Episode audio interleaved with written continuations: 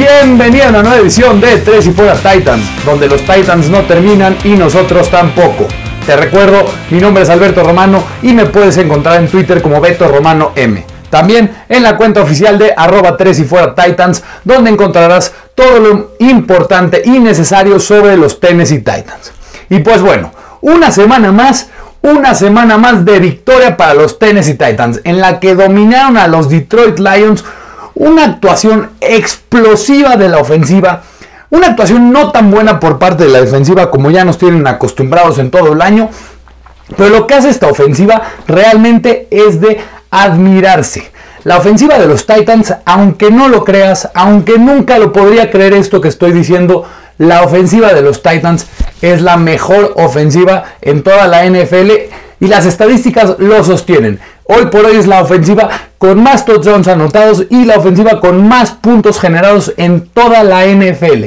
Esto hace unos años, la verdad no lo podía creer, no, no, mi cabeza no podría llegar a comprenderlo si estuviera diciendo esto en este momento y dijera, en unos años, tal vez la ofensiva de los Titans es la mejor de la NFL o una ofensiva competente. Recordemos esos años cuando los Titans jugaban un fútbol complementario en defensiva, tratando de dominar el balón, corriendo por tierra y teniendo partidos realmente aburridos en el que quedaban 13-10, 17-14, pero era lo que jugaban los Titans hace unos años y hoy por hoy es un equipo completamente diferente, un equipo explosivo que te puede ganar por tierra, por aire, en play action, en corridas por fuera, en corridas por el centro de, la, de la alineación. De verdad, un equipo muy completo en ofensiva, pero como ya sabemos, un equipo muy diezmado y bastante mediocre en defensiva. Y esto quedó demostrado una vez más ante la actuación magistral ofensiva liderada por Ryan Tannehill y Derrick Henry en la victoria de la semana 15 de los Tennessee Titans cuáles serán los temas del día de hoy de un nuevo episodio de Tres y Fuera Titans. Primero vamos a hablar de los momentos claves del partido para la victoria. Luego el amor y el regaño para las actuaciones individuales de los jugadores, quienes tuvieron una buena o quienes tuvieron una mala actuación en contra de los Lions. Y para finalizar veremos cómo quedan parados los Titans en la pelea por playoffs y el resumen de la AFC Sur. Así que vámonos con el recap de la semana 15, en la que los Tennessee Titans derrotaron a los Detroit Lions por marcador de 46 a 25. Los Titans entraban el domingo simplemente necesitando hacer el trabajo necesario contra un equipo inferior. Este ha sido un problema en el pasado, pero esta vez no fue así. Tennessee mantuvo su ventaja en la carrera de los playoffs de la AFC, obteniendo la décima victoria del año. Así fue como la consiguieron. Para abrir el juego, los Titans armaron un drive de 75 yardas de 12 jugadas, finalizando con una anotación por el running back Derrick Henry. Para responder, los Lions fabricaron un largo drive también, este de 14 jugadas y también de 75 yardas para responder a Tennessee y llevarnos a un marcador de 7 a 7. En el tercer drive del juego, Corey Davis, el wide receiver, decidió poner su grano en el arroz. Los Titans con una bomba en play action en primera oportunidad el coreback Ryan Tannehill encontró perfecto a Corey Davis, quien esquivó varias veces a su defensor para encontrar la zona de anotación. La defensiva forzó una detención y luego Derrick Henry volvió a hacer lo que mejor sabe hacer, destrozar defensivos contrarios, con un Stephen que mandó a volar al defensivo de Detroit. Ryan Tannehill terminaría ese drive con un touchdown por corrida, extendiendo la ventaja de Tennessee 21 a 7. Necesitando respuestas, el coreback de los Lions, Matthew Stafford, dio una para ellos. Un gran pase de 44 yardas al Tyrant, Hunter Bryant volteó el campo y puso a Detroit en la zona roja, poniendo en peligro el juego y que se vuelva a emparejar el marcador. El running back de Andrew Swift tomó una, tomó una carrera en primera y gol en la yarda 1, pero la defensiva forzó un error de forma magistral el defensive tackle Daquan Jones y el linebacker Will Compton haciendo equipo para forzar el fumble por parte de Daquan, el quien lo forzó, y Will Compton recuperando el balón. La pérdida forzada colocó a los Titans en su propia línea de gol y las cosas no salieron bien. El left tackle David Quisenberry fue abatido por el outside linebacker Romeo Okwara, capturando a Tannehill en la zona de anotación para un safety. Stafford recuperó el balón y conectó en una gran jugada al wide receiver Marvin Jones y luego Swift anotó en la siguiente jugada. Matt Prater falló el punto extra, lo que puso nuestra nueva puntuación en 21 a 15. El kicker Stephen Goskowski conectó un gol de campo justo antes de que acabara el medio tiempo para dar a los Titans una ventaja de 9 puntos al halftime. Los Titans esquivaron una bala en el primer drive de la segunda mitad, cuando el Titan TJ Hawkinson hizo un fumble y desperdició una oportunidad de puntos para los Lions. Detroit regresó en la siguiente trade para agregar un gol, de campo, lo que convirtió el juego en uno de 6 puntos. Los Titans tardaron hasta el último cuarto para volver a anotar. Una serie de 9 jugadas de 84 yardas con una gran carrera de Derrick Henry de 33 yardas. Tannehill se quedó con el balón en una read option para su segundo touchdown por tierra y luego Henry agregó 2 puntos en la conversión. Nuestro nuevo puntaje, Tennessee 32, Detroit 18. La defensiva de Tennessee forzó un 3 y fuera y una patada de despeje de Detroit, pero intentaron un fake punt. El wide receiver Nick Brescook hizo la tacleada muy cerca de las cadenas y forzó el turnover on downs en una jugada muy impresionante en equipos especiales, colocando a Tennessee en posición favorecedora. El running back Darrington Evans en un screen pass dejó a Tennessee dentro de la yarda 10 y Tannehill encontró al wide receiver AJ Brown para anotar y liquidar el partido. Ambos equipos intercambiaron touchdowns en garbage time que incluyeron a Tannehill encontrando a pase a Darrington Evans para su primera anotación en su carrera. Marcador final, Tennessee 46, Detroit 25. Dotto fue excelente para los Titans el domingo, pero respondieron cuando importaba. Tennessee tiene algunos agujeros en defensa muy grandes que no van a desaparecer, comenzando con un pass rush inexistente. La buena noticia es que esta ofensiva sigue produciendo juegos de 30 puntos. Los Titans tienen un partido bravísimo el próximo domingo en Sunday Night Football donde visitan a los Packers.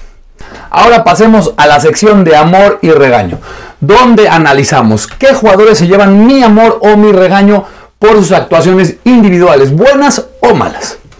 Los Tennessee Titans aseguraron su primera temporada con victorias de dos dígitos desde la campaña de 2008, después de superar a los Detroit Lions en la semana 15 por 46 a 25.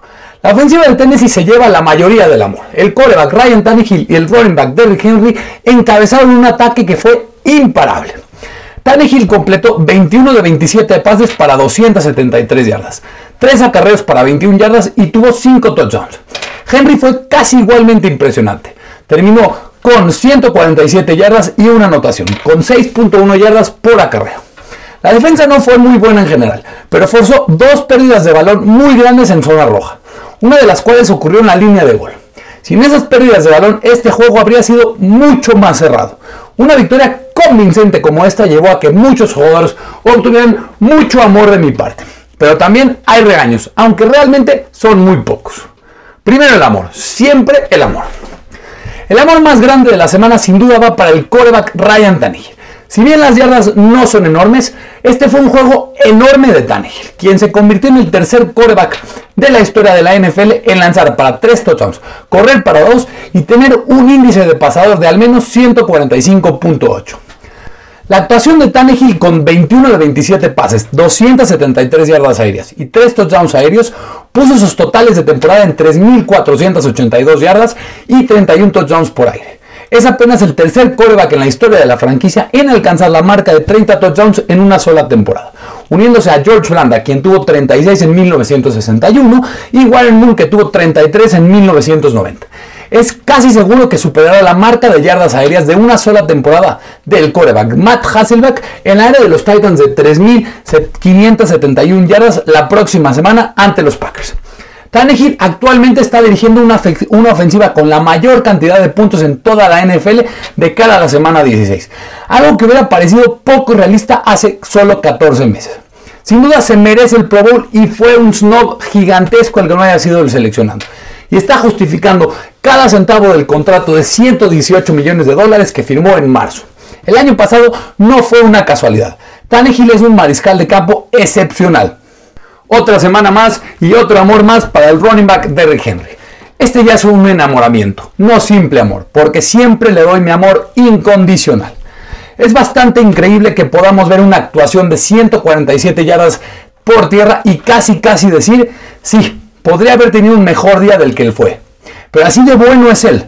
Henry también volvió a ser un Stephen monstruoso para destrozar a otro defensor indefenso como solamente The King puede hacerlo.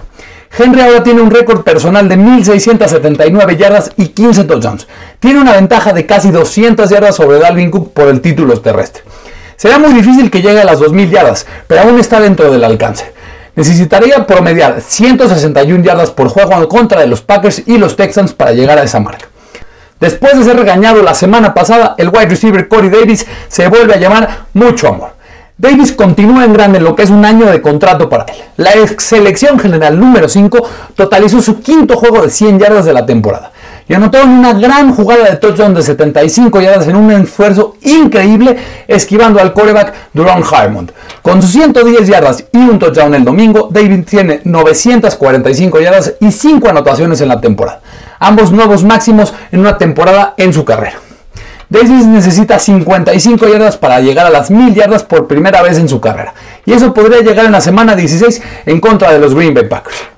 Quiero dar un amor muy merecido al running back Darrington Evans. Dar por primera vez mi amor al corredor novato en el año, sí, estás oyendo bien. Darrington Evans regresó a la alineación luego de perderse los últimos 9 juegos por una lesión y tuvo un excelente trabajo. Devolvió los kickoffs, pero su verdadero impacto fue en ofensiva con 10 oportunidades para 57 yardas y un touchdown.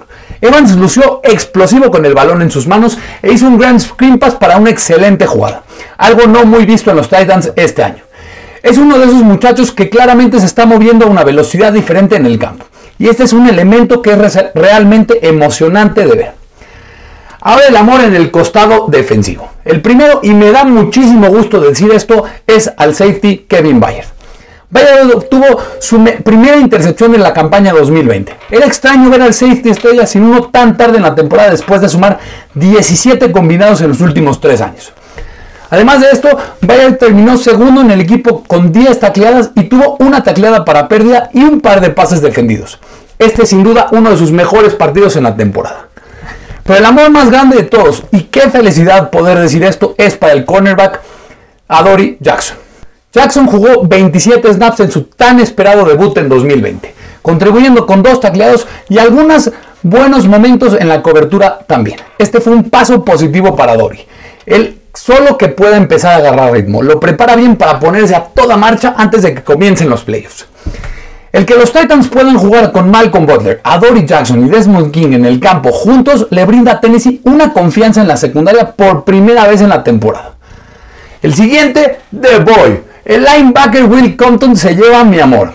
El linebacker, podcaster favorito de todos, hizo una gran jugada el día del domingo, ayudando a frenar una carrera en la línea de gol y recuperando un balón suelto forzado por Daquan Jones para sacar a los Titans de un apreto en la primera mitad. Es bueno ver a Compton encontrando formas de hacer buenas jugadas. En equipos especiales solamente hay un amor y es porque el resto de la unidad no fue solicitada y se lo lleva el wide receiver Nick Westbrook y Kine. El wide receiver reserva de los Titans volvió a destacar en equipos especiales. Después de atrapar un pase de Logan Woodside para convertir un fake punt hace unas semanas, hizo un tackle que detuvo un fake punt de los Lions. Además de una gran tacleada para dejar a Detroit dentro de su yarda 10 en el único punt de Tennessee en el día. Westbrook y Jiménez está ganando lugar en equipos especiales últimamente. Ahora lo feo, los regaños de la semana. El regaño sin duda más grande de esta semana es para un problema enorme que hay en el equipo. El pass rush, que es paupérrimo e inexistente. Los Titans casi tienen un sack y se festejó como si fuera algo extraordinario. Matthew Stafford falló un snap y el outside linebacker T.R. Tart rápidamente se metió en el backfield y lo tacleó. Pero snap fallido anuló la captura estadísticamente. Sigue siendo una gran jugada de Tart, pero se destacó por lo raro que era ver a Stafford recibir un golpe que realmente no fue presionado en todo el día. El pass en este equipo no tiene solución y no hay esperanza para él. La defensa de los Titans tendrá que ganar sus partidos deteniendo la carrera y haciendo jugadas en cobertura en secundaria. Por suerte, el personal ha mejorado en la parte de atrás y permite a Mike Graver y a Shane Bowen volverse más agresivos con blitzes en la secundaria.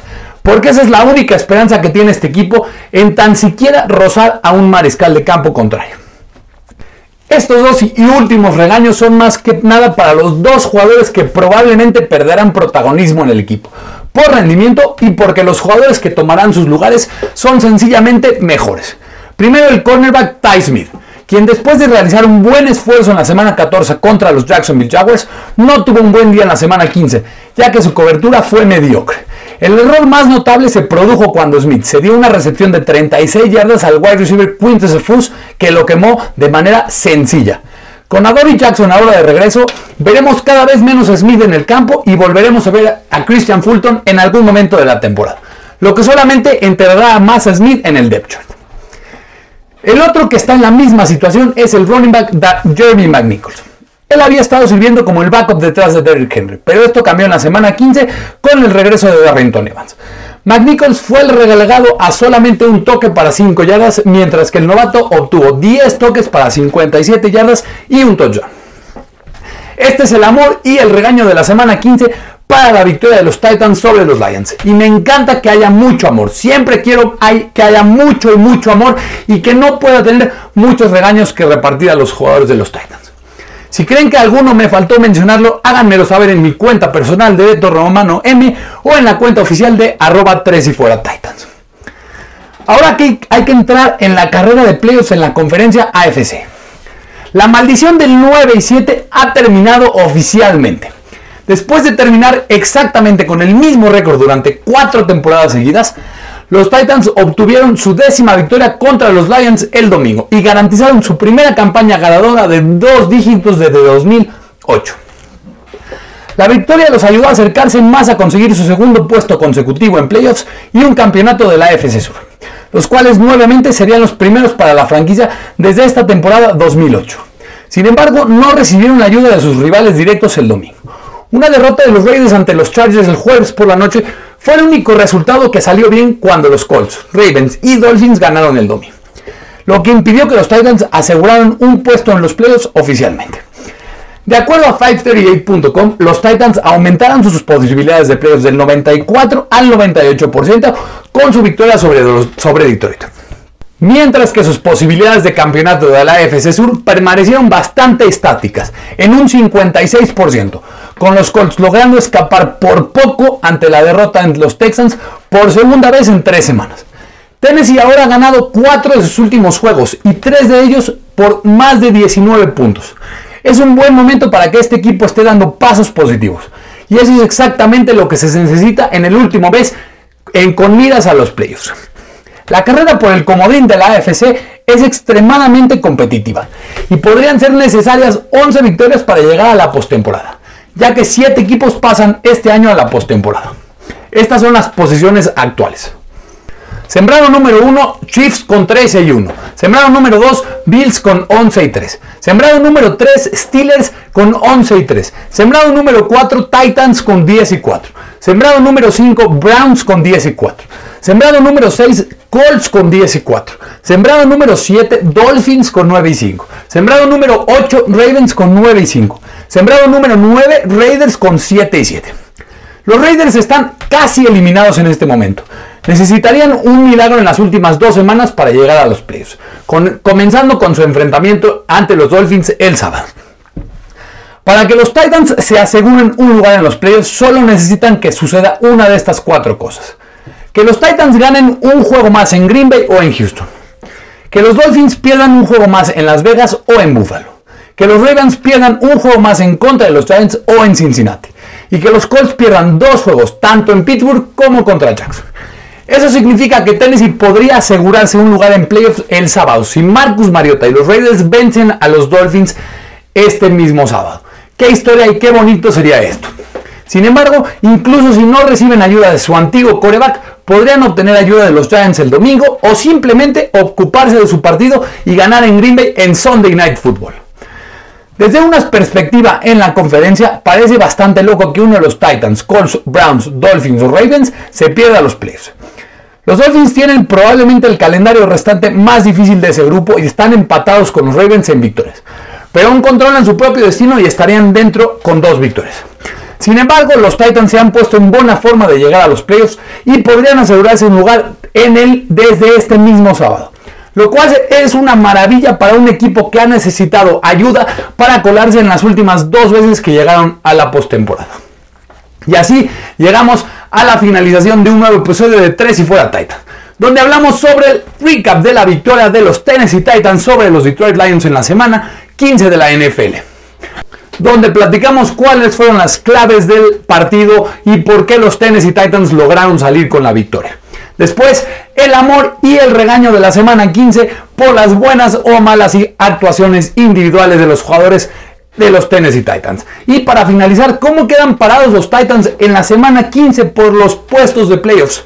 Y recuerden, desde el sábado, los Tennessee Titans pueden ser un equipo de playoffs si es que los Raiders logran vencer a los Miami Dolphins. Pero no es importante eso, sino que los Titans puedan ganar su partido en Sunday Night Football, en el que será un partido bravísimo en contra de los Green Bay Packers.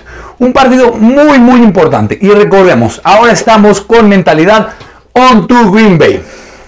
Así que muchísimas gracias por escucharme. Muchas gracias por haber escuchado un nuevo episodio de Tres y Fuera Titans. Te recuerdo, mi nombre es Alberto Romano. Si te podría pedir un favor gigantesco, dale compartir, dale suscribir, dale descargar este podcast en tu plataforma preferida. Sígueme en Twitter como Beto Romano M o en la cuenta oficial de arroba 3 y fuera Titans. Muchísimas gracias por escucharme otra vez. Mi nombre es Alberto Romano, porque los Titans no terminan y nosotros tampoco. Tres y fuera. Hola, soy Rudy Jacinto, creador de Tres y Fuera. Si te gustó el programa de hoy, suscríbete a este y otros podcasts de la familia Tres y Fuera.